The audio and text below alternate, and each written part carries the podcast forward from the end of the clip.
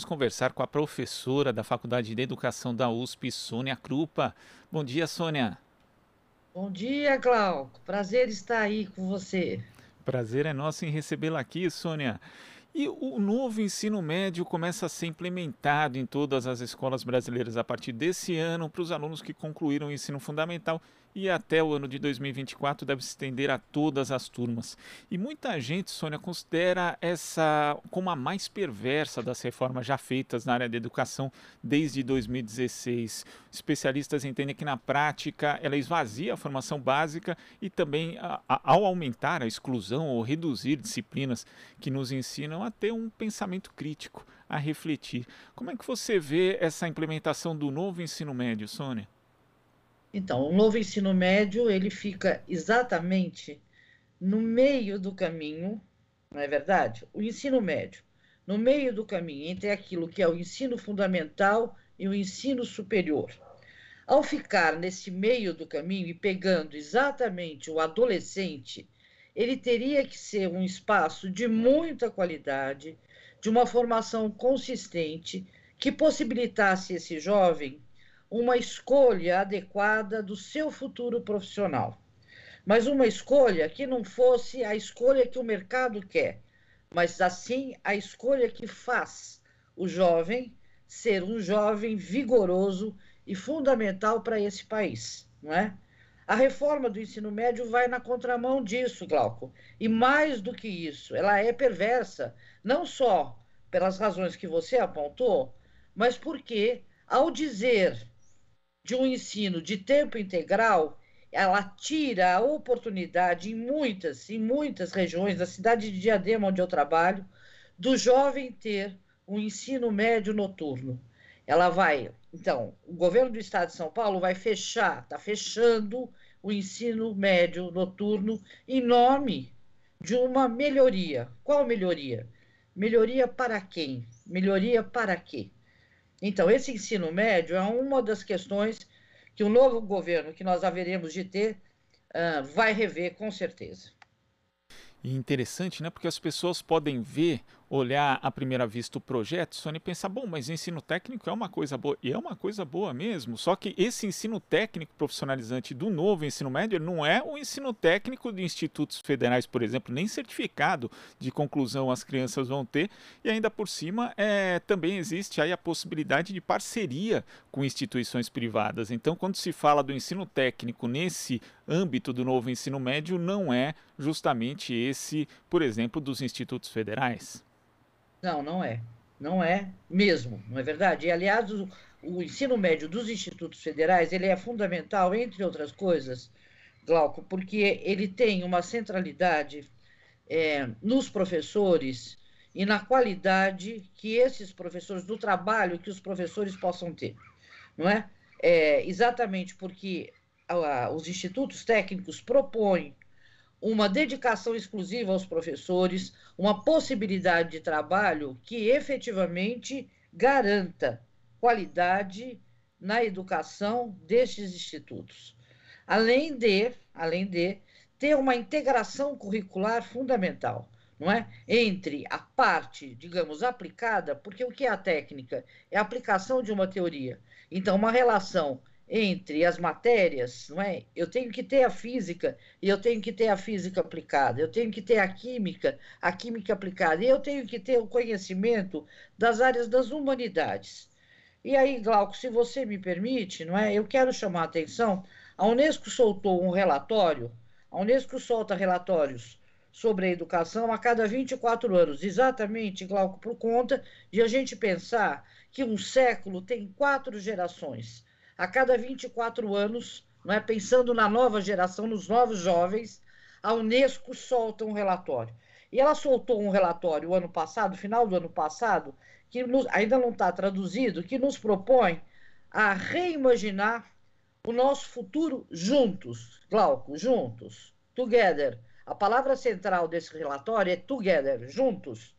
E aí eu quero fazer menção já, pensando nos jovens, pensando nos jovens, que são exatamente uma oportunidade demográfica para este país que tem uma força inenarrável na juventude que não pode perder a juventude para a morte, tá certo? Como a gente perde a cada dia pela morte matada, mas pelo contrário, que tem que pensar a juventude como esperança. Então, eu quero esperançar com o professor Paulo Freire, nos seus temas geradores, na sua problematização e leitura do mundo. Não é? Então, quero chamar a atenção de todo mundo e apoiar esse evento que vai ter na defesa da universidade pública, não é, da Unifesp, não é, das universidades públicas e daquilo que é público, pensar na importância, na importância e na esperança que o jovem representa, não é? Então eu quero primeiro chamar Paulo Freire e depois eu quero chamar Paulo Singer, Paul Singer, por conta exatamente de a gente pensar na questão da tecnologia uma outra economia e uma outra economia baseada na solidariedade.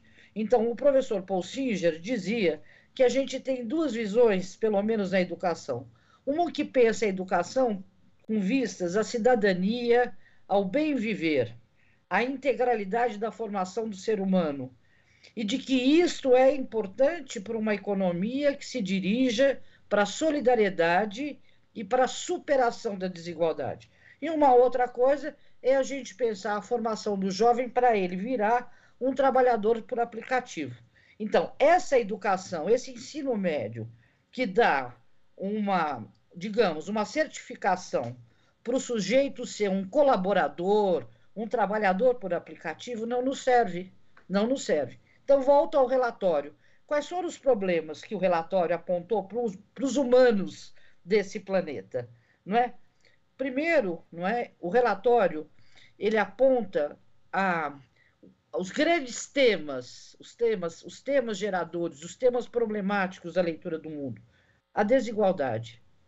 E nós vimos que a desigualdade no Brasil aumentou, que a fome voltou, que os jovens desesperançados abandonaram a escola e o ensino médio.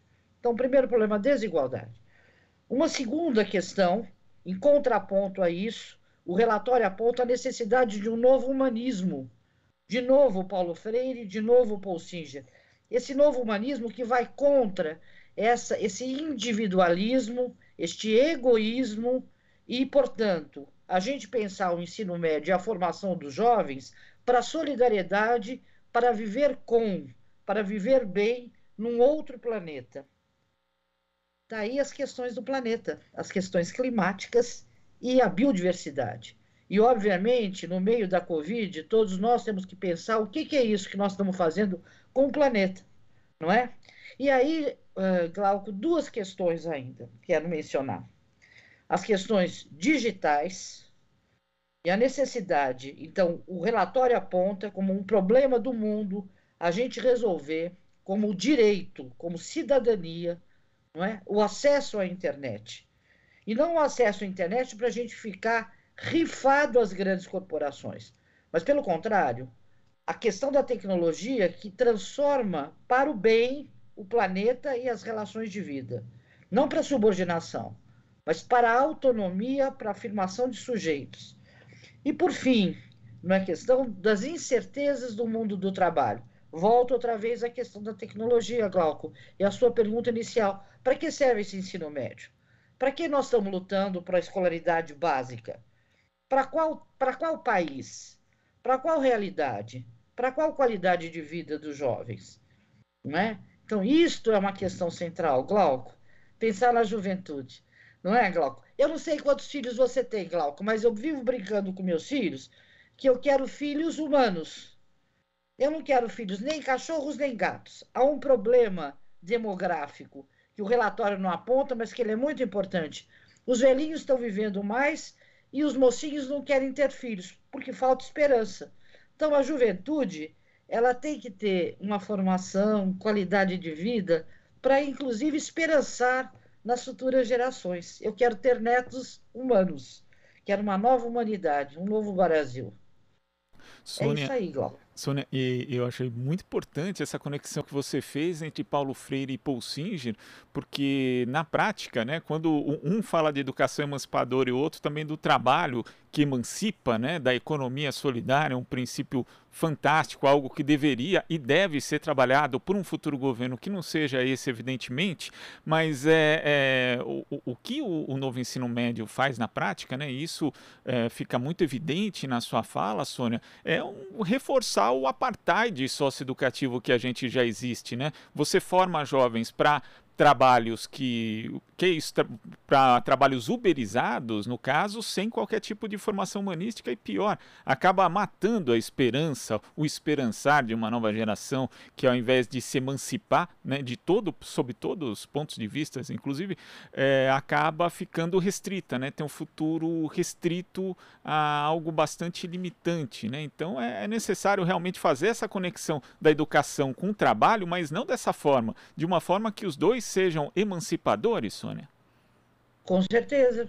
E mais do que isso, Glauco, acho que é, é mais do que emancipador, é respeitar a condição de sujeito das pessoas. E aí, Glauco, eu quero fazer uma, uma denúncia. Eu não gosto de a gente ficar só na denúncia, e, portanto, a gente tem que fazer anúncios.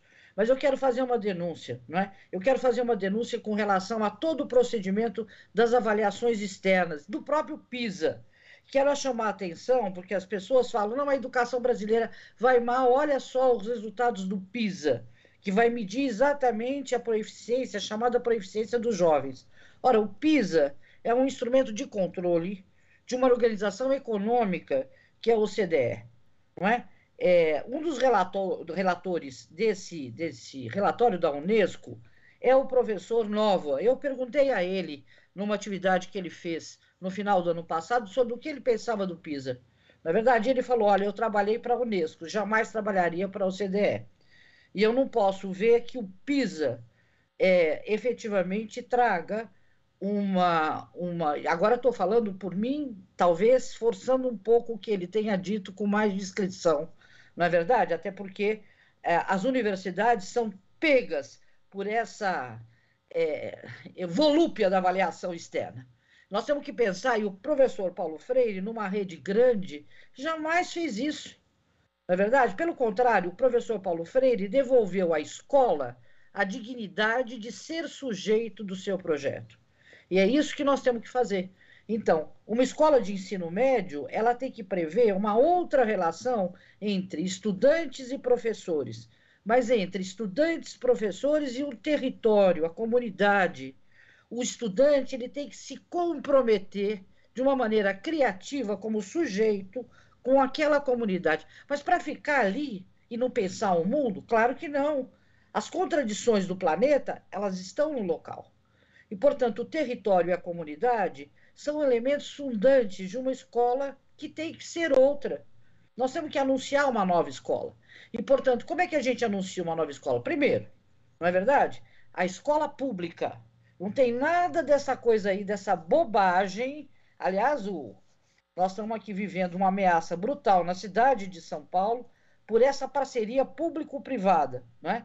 por essa gestão que privatiza aquilo que é público. Não, nada disso. É a afirmação da escola pública em todos os níveis, inclusive, principalmente, no nível superior. Então, vamos retomar o crescimento e o fortalecimento da escola pública. Uma segunda coisa, escola presencial. Escola é bem comum, é espaço de convivência, nada de homeschooling, essa bobagem, outra vez.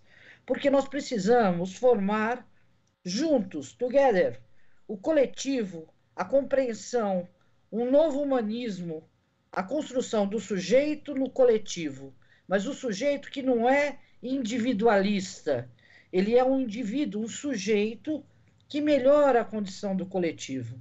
Portanto, escola presencial, que nós queremos, portanto, superar a pandemia e voltar. Escola como espaço de convivência.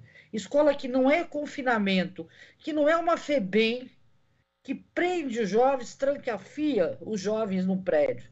Escola que liberta, escola que pensa o território. Portanto, professores, estudantes e comunidades unidos num território em transformação. Isso é possível. Muitas escolas fizeram isso na pandemia. Muitas escolas, os professores se reinventaram, não é? Mas para isso nós precisamos aprofundar a relação entre a escola e a tecnologia. E aí volto, nós precisamos da internet. Então, vamos pegar a Fundação Lehman, não é? Vamos pegar o Itaú Social, eles que paguem, paguem uma taxa para que a gente tenha com qualidade internet livre para todos os jovens, para as famílias, para as escolas interagirem. Isso foi muito, fez muita falta para a escola pública. Os professores se reinventaram e por zap eles criaram comunicações maravilhosas com as famílias, mas insuficientes. Eles criaram programas de rádio.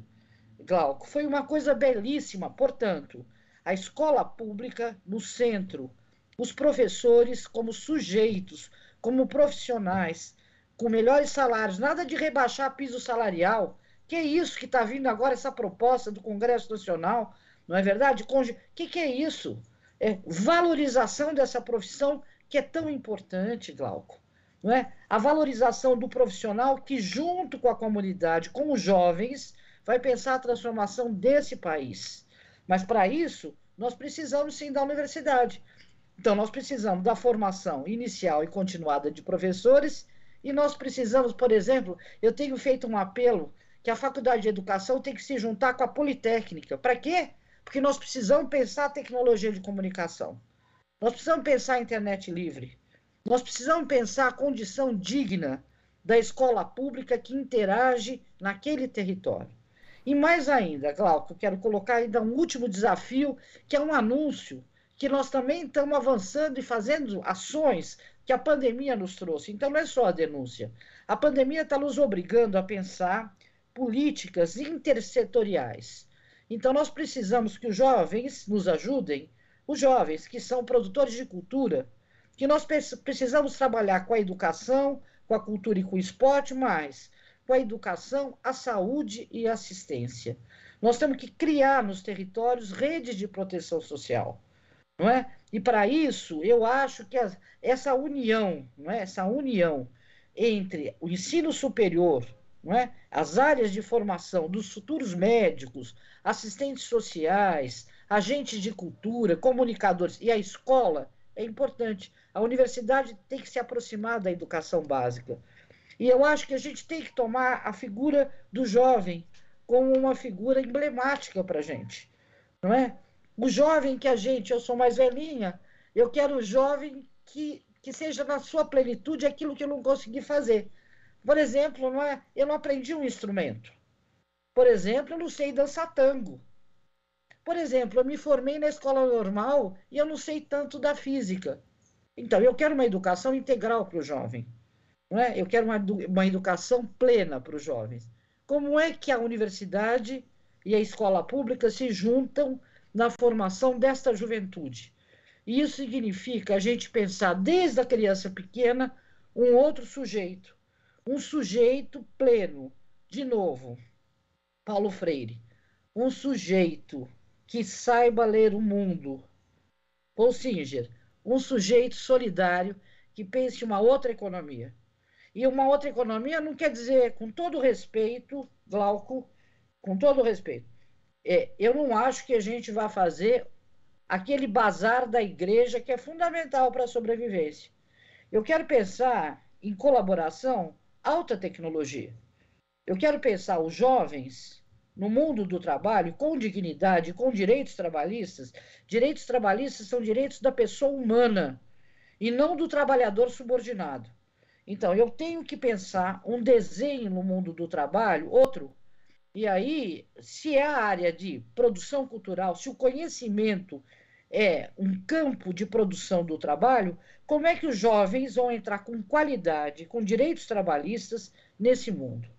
Então, isto tem que ser matéria, conteúdo da junção.